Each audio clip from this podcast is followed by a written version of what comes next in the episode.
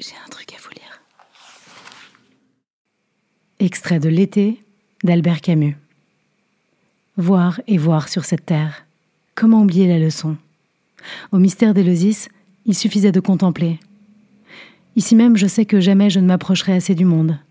Il me faut être nu, et puis plonger dans la mer, encore tout parfumé des essences de la terre, laver celle-ci dans celle-là, et nouer sur ma peau l'étreinte pour laquelle soupire, lèvre à lèvre, depuis si longtemps, la terre et la mer.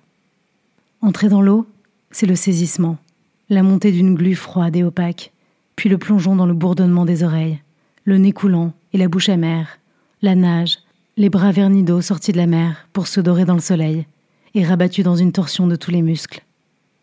La course de l'eau sur mon corps, cette possession tumultueuse de l'onde par mes jambes et l'absence d'horizon. Sur le rivage, c'est la chute dans le sable, abandonné au monde, rentrer dans ma pesanteur de chair et d'os, abruti de soleil, avec de loin en loin un regard pour mes bras, où les flaques de peau sèche découvrent, avec le glissement de l'eau, le duvet blond et la poussière de sel.